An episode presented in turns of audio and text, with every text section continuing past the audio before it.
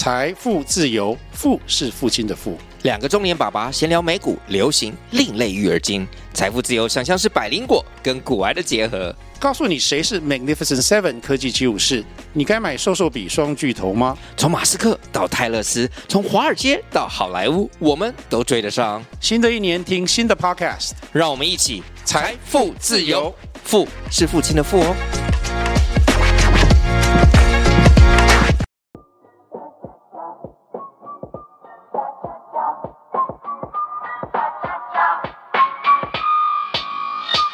欢迎收听《生动台北》台北。Hello，大家好，我是 Leo，台北市的街头导览员，AKA 非常机车的 Podcast 公司老板。我是明轩，在台北工作的人。在这个节目里呢，我会用不同时事、不同故事，大家探索台北这座城市。明轩现在几月几号？现在是几点几分呢？二零二二一零二二一二二三。好，大家真的是好久好久好久好久不见了吧？两个月没录音了。哎，我今天录音前有一点期待，竟然我这么讨厌录音的人，既期待。就怕受伤害吗？没有怕受伤害啊，就觉得哦，好像没有就很真的蛮久没有录音。对啊，距离的美感，距离的美感，各位真的是很久不见了。然后在前阵子呢，我们就播出一系列的合众台北的系列活动。对，然后我们其实也应该是两天前就顺利的募资成功落幕，所以呢，在这边也可以先谢谢所有有支持我们募资的。大家，呃，我其实觉得，因为我们其实，呃，也想要有更不同的发展，所以如果现在听到这个片段，你们有需要送礼需求的啊，或是你们小朋友要满月的啊，都可以找我们呢。我们说真的，我们饼干好吃又漂亮，是这样子的。就是呢，我们原本在十一月十二号想要举办三场不同形式的 live podcast，、嗯、然后在某个有两层某个交通工具上办啦，某个有两层交通工具上办的呃 live podcast。那这个中间呢，出现了一些问题跟一些、呃、一些问题，就是一些难以言喻的问题。我觉得之后可以跟他呃，也不一定会跟大家分享。反正呢，就是。我们现在确定呢，是会在十一月十三号，然后呢，用不同的形式，用走读的形式带大家玩，就是可能万华，然后呢，希望可以跟大家实体上面见见个面这样子。嗯，然后所以呢，就是之后资讯我们都会慢慢的释出，然后希望大家来玩，会不会没人来啊？小型同乐会不会吧？应该不会吧？还是我们现在就是情绪勒索大家？哎，你们不来，我们就停更，还是大家习惯我们停更？你不来，我们就关节目。好啦好啦，那我们可以开始了吧？好，我们开始哦。里民周报，同志游行今年恢复实体，二十九日上街展露无限性。台湾同志游行去年受疫情影响改成线上，今年确定恢复实体，二十九日举行二十届上街活动。台湾彩虹公民行动协会宣布，今年的主题“无限性解构框架，性别无限 ”，An Unlimited Future，呼吁打破框架压迫，让友善成为无所不在的价值。台湾同志咨询热线的代表周怡表示：“哦，协会是首届台湾同志游行发起的单位之一，从第一届看见同性恋开始，已经走了二十年。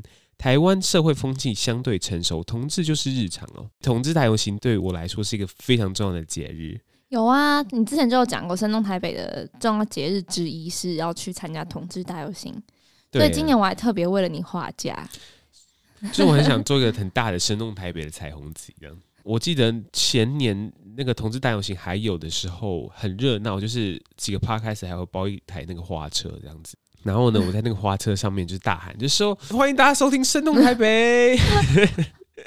然后呢，就是我下来之后呢，我有个同志朋友就说：“肖可欣，你到底在上面干什么？你到底，你这个异男到底在上面大呼小叫干什么？”然后呢，我就 PO 那个线动的时候，就非常多人来密我说：“所以你是真的要出柜了吗？你终于承认吗？值得哎，你终于承认了吗，Leo？那你觉得你有可能吗？我觉得很多人问我过我这个问题啊，我就说。就是我觉得我不是，因为我曾经在脑中幻想过跟男生发生关系的这个画面。嗯，就是我觉得我不行。尝试性的想，你对这东西有没有兴趣不？但是呢，还是有人呢坚持说你不试过你就不知道。好，我祝福你。然后呢？无限性啊，无限性。之前之前我就跟我朋友讲说，你不试没试过就不知道。然后他说，它其实是一个光谱性的问题。整个这些 LGBTQAI Plus 这些字母呢，是分散于这些光谱之间的。嗯，对。然后呢，他说：“其实呢，你说你是异性恋，其实并不尽然，你可能是 AI Plus 的那个 Plus 的后面可能 QBW 什么之类的其中一个字母。好难哦，不用再定义这些，好吧？反正就是这个社会，你找到爱人就好了，这样就好了吧？因为同志大游行，我记得好像是前一个月，我们有讲过，我们有讲过同志大游行是怎么来的，嗯、然后第一届是怎么发起的，这样子。对对对。我先先跟大家讲一下，就是刚刚大家看到说看见同性恋是第一届的第一届的 slogan，嗯，就当大家看见这个东西，可是二十年经过了，台湾对同志的。议题跟同志越来越友善，对这个议题越来越开放了。嗯，台湾非异性恋人口大约占百分之十五趴。那这个东西其实，在十年前统计的时候，大概是四五趴而已，四趴或五趴。嗯，可这个东西，我觉得跟很多就是跟现行的社会的观感有变化的关系，这样子。因为我之前在香港的时候，好像就有听过那种，因为我们那个。工作的饭店里面是各种不同的国籍，大家在一起。然后我忘记是哪一国的人就跟我说：“哎、你们台湾都是男生，都是同性恋。”然后我就我其实也没有生气，哎，我说没有啊，我说我觉得全世界都一样多的比例的同性恋，我说是只有台湾，因为我说是因为台湾人敢说出来，所以你们觉得台湾男生都是同性恋，我觉得就是你们国家也有，只是你们家你们国家的男生可能不敢说。嗯，我觉得我讲了一个非常好的为台争光的一句话，真的是哎，因为台湾对这个议题相对来讲说已经是成熟，成熟嗯，我觉得台湾对这个议题已经是成熟了，开十几二十年，每一年的十。月对我们来说就是同志骄傲乐。记得刚开始在做 podcast 的时候，有一个我很喜欢的 podcast 叫 Run and Room。嗯，对。然后呃，我第一次邀请他上嗯上节目的时候，是用他的视角聊聊台北的同志文化。嗯，那那时候台来到台北的同志文化，一定会讲到说，比如说我们就二八公园之前是新公园。我想用一个故事来分享，就是这次的主题是《孽子》这个小说呢，是由白先勇所著作的哦。这个小说其实创作的年代其实非常非常早，是在一九七七年的时候就开始在现代文学上面连载。可是连载到一半的时候，就觉得说：“哇塞，这个东西小说你写的太露骨了，不能不能放在这个上面。”嗯，所以后来呢，在一九八三年之后，才正式的发行在市面上。哦，可是明轩，你想象一下，一九八三年我们都还没出生。一九八三年，其实那时候对同志的议题其实没有没有那么的开放。嗯，可是这本小说在出版的时候，被遭受非常多人就是不理解跟不谅解，这是可以。可想而知的，对啊，因为那时候 WHO 甚至还将那个同性恋当做一种疾病，所以不只是台湾的社会对这个事情很封闭，是全球的社会对同性同志议题的东西都非常，都相对来讲比较封闭。嗯，我们讲说一九四五年就是二战结束之后，国民政府迁台了嘛，国民政府迁台大部分都是谁？老人啊。嗯，老人吗？军人啊，军人了，不一定是老人啦，就是军人啦。对不起，我现在对于国军的印象就是 军人，现在都老老军人，要不就是军人，嗯、要不就是军官，要不就是军人妻小军眷，军眷。然后那所以那时候在台湾就非常多的眷村。那你可以想象啊，就是那个军呃军队来台湾的时候，那个男生的比例是非常高的。嗯、那大部分的社会的风气是在那个军队的氛围里面。嗯，但是军队的氛围里面呢，就是有些人是真的是同志，就是真的是同志。可是，在那个氛围里面，只要你说你是同性恋，其实是很不被不被谅解。那时候只有同性恋这三个字啊、哦，我不知道那时候有没有同性恋这三个字，或者是同志这这个字眼。嗯，可是呢，就是你看白先勇在写这个小说的背景，主角就是出出生于军眷世家。嗯。就他们从小是军眷出身的，他爸爸呢，他来台湾之后呢，娶了一个非常年轻的妹妹，十九岁的妹妹，然后呢，在台湾呢生了两个儿子，嗯，那其中一个儿子呢，就是我们主角阿青，嗯，所以刚开始的时候就是在讲说，阿青被他爸爸一路打着追出门来，然后呢，他用他呢之前在大陆上当团长用的自卫枪啊，然后呢，一双布满血丝的眼睛。射着怒火，然后呢，他声音悲愤颤抖，喊道：“畜生，畜生！”阿青呢，他爸爸呢就知道说：“哦，阿青可能是同性恋，发生了什么事情？”然后呢，他爸爸就是一直去打他这样子。为什么阿青会发现发现是同性恋呢？其实阿青在整个家境里面，他是生活的非常不愉快呀、啊。就是呢，他妈妈呢在那个时候呢跟别人跑了，嗯，然后呢，他弟弟也生重病。也他不知道如何是好，所以他只能找他的一个好朋友叫阿敏诉苦，他们班上的好朋友。然后呢，诉苦呢，这个这个阿敏呢是个男生，然后诉苦到一半的时候，他发现他自己喜欢上阿敏了。嗯。然后喜欢上阿敏呢，他就是觉得说阿敏可以倾听他的所有心事，可以接纳他，可以包容他，所以他在跟阿敏倾诉故事的过程中，他就跟阿敏发生了关系。哦，这么这么直接哦。对，然后呢，这一幕呢，恰好被就是校那个那个时候打扫的阿贝看到了，好精彩，对，好精彩。打扫阿贝看到说，哦，这是发生什么事情？怎么会？就是怎么会？就是两个人男生那边发生关系，然后被看到之后呢，就是这个东西被传开来了，然后传到他爸爸的耳中。那我生个军官，我儿子居然同性恋，我不接受啊，不答应啊！所以他爸爸就打着阿星，就是把他逐出家门这样子。嗯，所以他一开始就已经就是他是倒叙法，是不是？对。然后呢，阿青就觉得说，干就是就我很惨啊，就是我真的不知道怎么办。然后呢，他只好夜游到了新公园那个地方。嗯，就新公园就是我们现在所说的什么二二八公园。二二八公园啊，新公园他就结识了一群人，他就遇见了一个人叫杨教头。嗯，这个杨教头呢，他是一个，他也是个同性恋，可是他是一个老同性恋。阿青走到这个公园，来到这个公园之后，才发现说他找到了一群就是志同道合、性别相性性向相同的朋友们。嗯，那这个杨教头跟这群性向相同的、跟他同年纪的朋友们，他们就是以买卖自己的身体为业。哦，对，所以呢，就杨教头有点像劳保的概念。嗯，然后阿青呢，跟其他人呢，就有点像是小白脸的概念。可是包养他们的都是一些男人们，嗯嗯嗯，对。然后呢，这个故事呢就围绕这些这些男人伙伴们的故事。哦，然后就写他们的个人故事，嗯、然后他们的背景这样子。对，阿青在那边卖身的过程中有遇到一个人，叫做阿龙。嗯，阿龙，对大家写阿龙。然后阿龙是一个长相就是可能三十几岁，就长相非常就是英俊的人这样子。那阿龙一看到阿青的时候，就疯狂的爱上阿青啊。嗯。然后疯狂爱上阿青，然后他们发生完关系之后，阿龙就跟他讲说，其实他之前呢，在这个地方也认识了另外一个男生，很久很久之前。可是呢，对象的家人终究不能接受他是同性恋，嗯，所以他那个对象只能跟阿龙说，不好意思，我真的不能跟你在一起，嗯，就是我们不要再见面了。那阿龙一气之下就把就把那个对象给杀了。不是他好好哎、欸，这个很精彩哎。对，阿龙就一气之下把那个对象给杀了。可是阿龙阿龙把那个对象给杀了之后，不知道如何是好，因为那时候阿龙他也是军舰出军舰出身的人家，嗯，他爸爸是高阶长官，所以那时候阿龙也没有被处死刑，只是暂时的，就是可能离开台湾。嗯，可是阿龙最终回来台湾的时候，一看到阿青，也就是我们的主角的时候。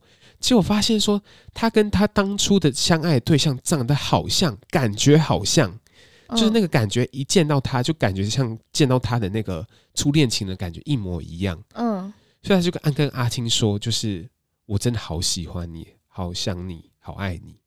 可是他是投射在他的初恋情人上面。嗯、那群好友每一个人都有属于每个人的主是故事，可是他是以阿青的主线去讲说，在这整个故事进行的路线中。有非常多的军官爸爸不谅解自己的儿子是同性恋这件事情，嗯，所以在这整个小说的后面，很多军官爸爸们，有有些军官爸爸或者他的同伙们都告诉阿青说：“你总有一天要回家跟爸爸说，就是我还是你的儿子，嗯，就算你不喜欢我的样子，我还是你的儿子。”哦，结尾蛮感人的。对，可是就是阿青。呃，我不知道电，我不知道实际上面小说是什么样。可是电影呢，是阿青走到家门口，在家门口踌踌躇不前，然后呢，在在家门口放了一本就是想给爸爸的书之后，就离开了。嗯，然后爸爸听到声响之后，才走出家门，没有看到阿青的背影，只看到那本他留给他的书。然后呢，阿青就觉得说自己是没办法面对爸爸的孽子。哦，对。所以，他整个整个故事就就被描写的非常精彩。然后到现在，他后来有被拍成电影，嗯，然后在二零一四跟二零二零年的时候，有分别被改成舞台剧，嗯，像白先勇就进去看那个舞台剧的时候，就当下当众就流下了眼泪。他觉得说，他没有想象说，像《孽子》这样的一个小说，这样的一个故事，从那时候他很隐晦的下笔，他那时候在写的时候是非常隐晦的在写这些故事。到最后面被拍成电影，然后到最后面是被国家接受搬到剧场上面的。嗯，所以就是我们刚刚讲的新闻说，第一届第一届同志大游行的主题叫什么？看见同志，对，看见同性恋。然后到现在就是可能十八年、十九年、二十年，每一届的 slogan 都会很不一样。就是像今年二十年的 slogan 是 Unlimited Future，就跟大家讲无限性结构框架这个东西，其实我们已经不是在探讨说社会上有这群人了，嗯，是已经是我们认识这群人之外，就是我们要跳脱自己的思想，是整个框架下面的思想是被改改变的，就是不是只是认识，而是就是更了解底下背后的内涵是什么，这样子。嗯，你好激动哦！你今天讲的都超激动，你等下剪的时候你自己听，你超激动。没有没有，因为今天就时间有点赶呐、啊，我很怕就讲不完就赶。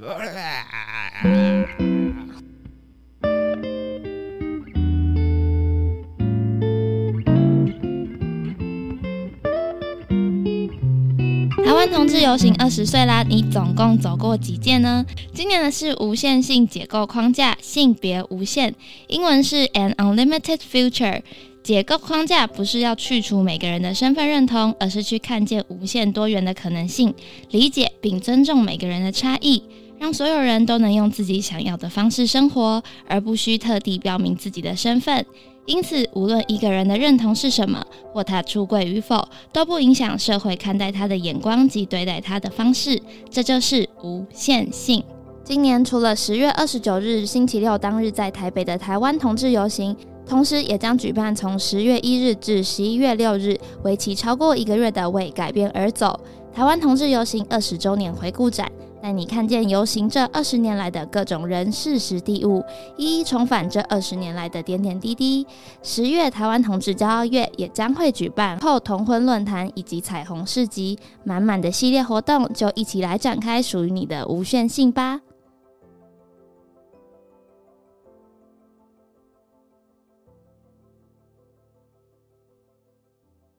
宝可梦迷动起来，飞翔皮卡丘首次现身大安森林公园，夜晚变身爆炸头皮卡丘，嗨翻全场！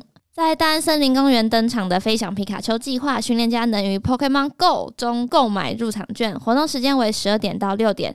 购买早鸟票者从十点即可入场，在这三天内，白天可以尽情抓宝。如果够幸运，还可以遇见平常不会在台湾出现的帕奇利兹、首次登场的异色荧光鱼、异色未知图腾 TPE 等。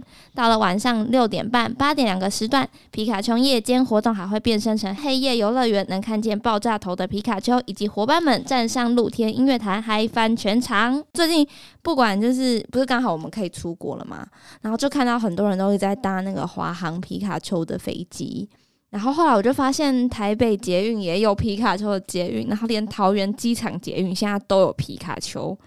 然后呢，还我就看了一下这个新闻之后，才发现他们都是同一个计划，叫“飞翔皮卡丘计划”。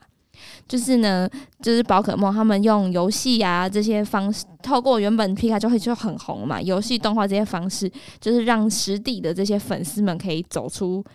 就是家里，因为疫情的关系，所以航空业很惨，然后观光业也很惨，所以呢，飞翔皮卡丘计划就是希望皮卡丘呢有这些系列的活动，可以让大家就是走出门，然后迎接这个后疫情时代这样子。嗯，对。那他计划三步骤就是有官网，可以去看。其实我看完之后，我就觉得这根本就是一个赚钱计划，没有错啊。对啊，这是满满的赚钱计划。哎，可是我不得不说，就是你可以在街头大。街头小巷完全都看到皮卡丘，飞机上面看到皮卡丘，到处都是皮卡丘啊，到处都是皮卡丘，真的是受不了啊！你刚才学皮卡丘叫吗？对，皮卡丘，皮卡丘。之前之前有人开 Clubhouse 开那个皮卡丘房，嗯，全部人都只能用皮卡丘的叫声，就是皮卡皮，皮卡皮卡皮卡丘，去干嘛？你们这些人好无，这全就是在里面一直皮卡皮皮皮。好，我告诉你。为什么到处都可以见到皮卡丘？你可以知道说皮卡丘是多赚钱的一个 IP。对，我先讲一下它计划三步骤。它第一步骤叫彩绘季，因为其实这个活动一开始是在冲绳办的，所以一开始是日本就是有飞冲绳，有个叫 Skymark Airlines 这个飞机，它就涂满了皮卡丘。嗯，后来呢，台湾现在有了，所以我们华航有一台飞机也是涂成皮卡丘。现在新加坡呢也有一个，就是类似我们大安森林公园这种活动，所以呢，酷航也涂了皮卡丘。嗯，这是他们的第一步骤。然后第二步骤叫做共度美好时光。然后我那时候做功课的时候，我直接打等于等于问号，因为我觉得他共度美好时光就等于说你去到那边，你可以跟那个。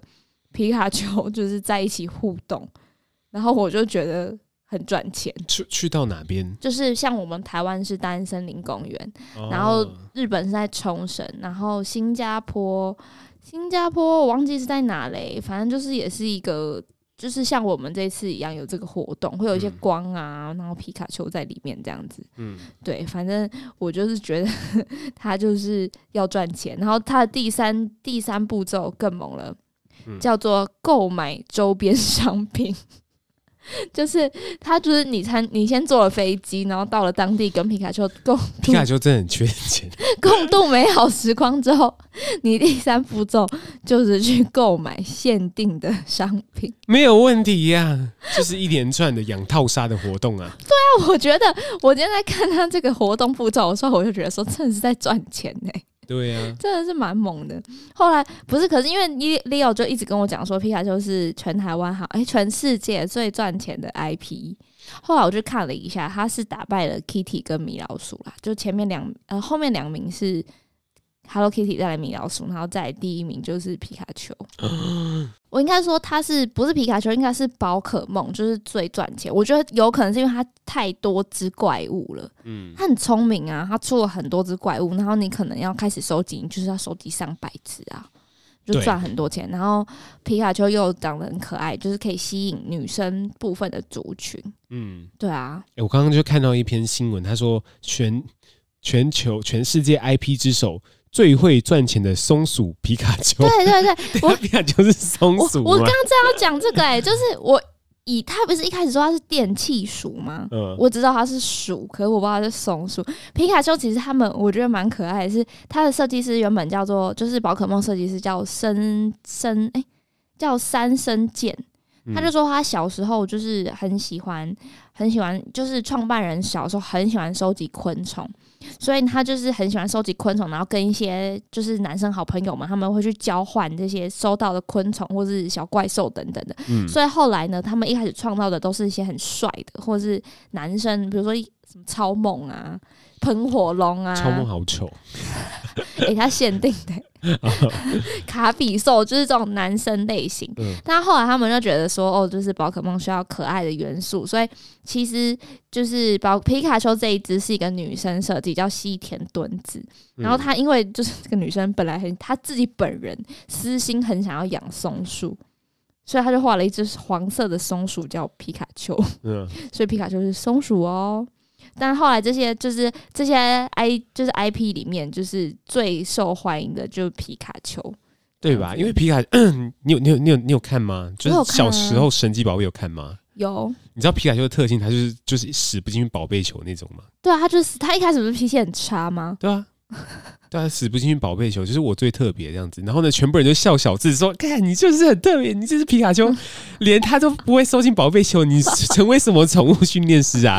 就在讲小智被霸凌，然后又霸凌回去的故事。有吗？是这样吗？而且小智就是很喜欢交女朋友啊。小智，你这是后面才有很多女朋友，他前面蛮专情。没有，我告诉你，在后面呢，就很多人去出一系列，就是小智历任排行女朋友到底是谁这样子。我觉得最漂亮的还是小霞啦。不是，我告诉你，就是到最后面，他还不会觉得说啊，那。不是女朋友，那只是就暧昧对象。暧昧对象，可是呢，在在好像是我记得，好像两年前、三年前，你看到一幕，就是他有个接吻，有亲的，对不对？有接吻的画面。啊，这个接吻用蒙太奇的叙述手法，他不是是垫脚吗？对，他是垫脚，他是走上那个手扶梯，那手扶梯它会往下嘛，是往上的手扶梯。嗯。结果那个女主角呢，就是飞奔、飞奔、逆向行行走、逆向行走那个手扶梯呀、啊。然后呢，逆向行走手扶梯之后就踮脚，然后下一幕呢就是小四脸红红的表情，脸红红的表情，欸、然后旁边脸红红的表情这样子。可是我觉得是神奇宝贝到现在还历久不衰，是因为他大人小孩通吃。哎、欸，是哎、欸，因为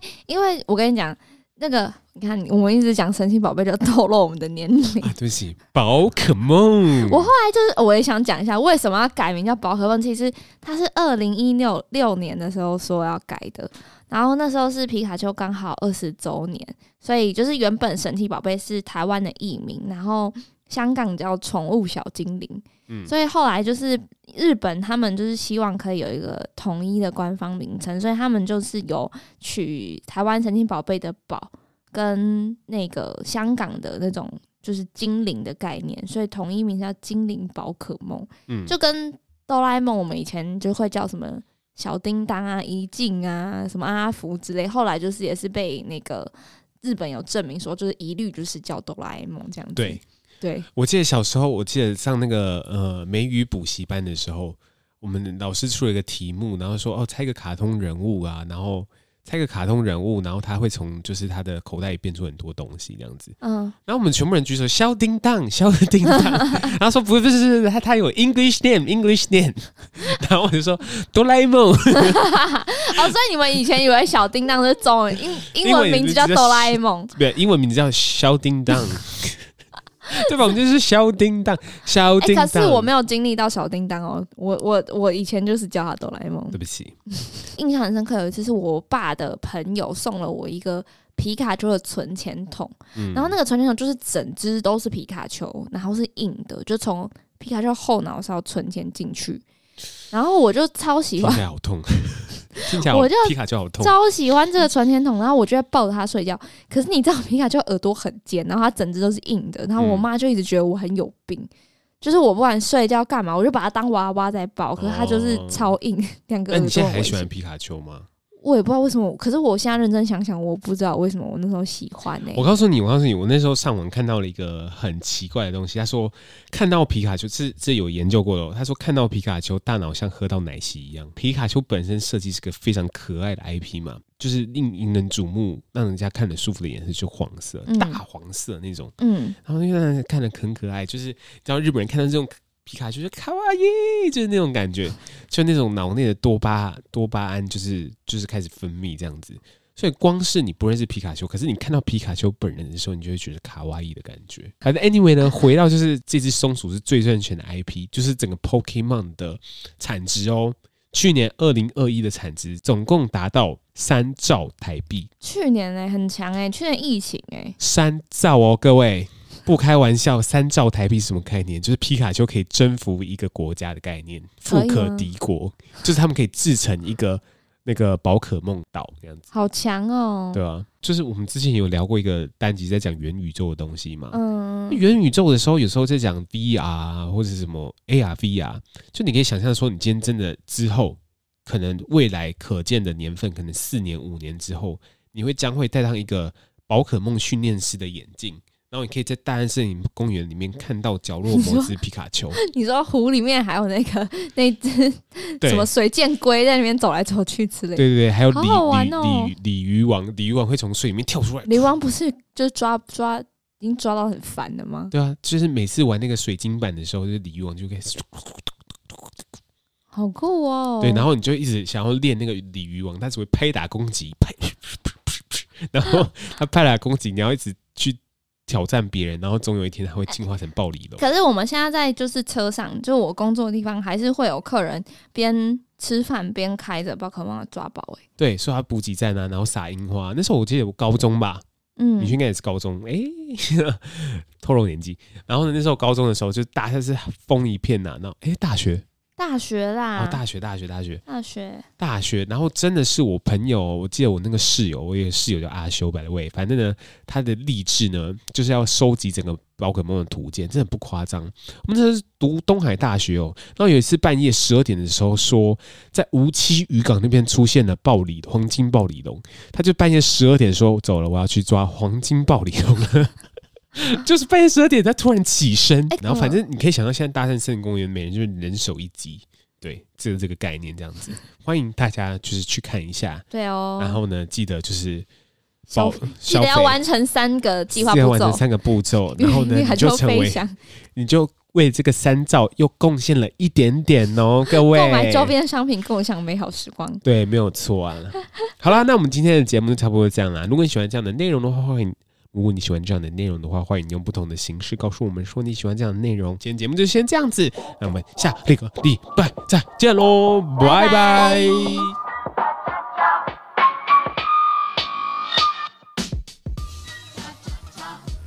第六届台南彩虹游行将于十二月十日下午于忠义路二段台南美术馆二馆旁举办。今年的游行主题为“共军行道”，无论是否对自己容貌、年龄、气质、性倾向、性别认同感感到焦虑，穿上自己喜欢的衣服，你的光谱组合就是自己的黄金比例。十二月十日，让台南彩虹游行陪你走一段吧。KKBOX 家庭方案，平均一个人只要四十元，三人家庭每月一九九，六人家庭每月两百四十元。同住家人，不管你是爸爸妈妈、宿舍室友，都可以多人成家。九千万首日韩华语西洋歌曲及各种 Podcast 听到宝，独立账号听歌不怕被干扰，离线听动态歌词等超实用功能。立即上网搜寻 KKBOX，了解更多资讯，请看资讯栏。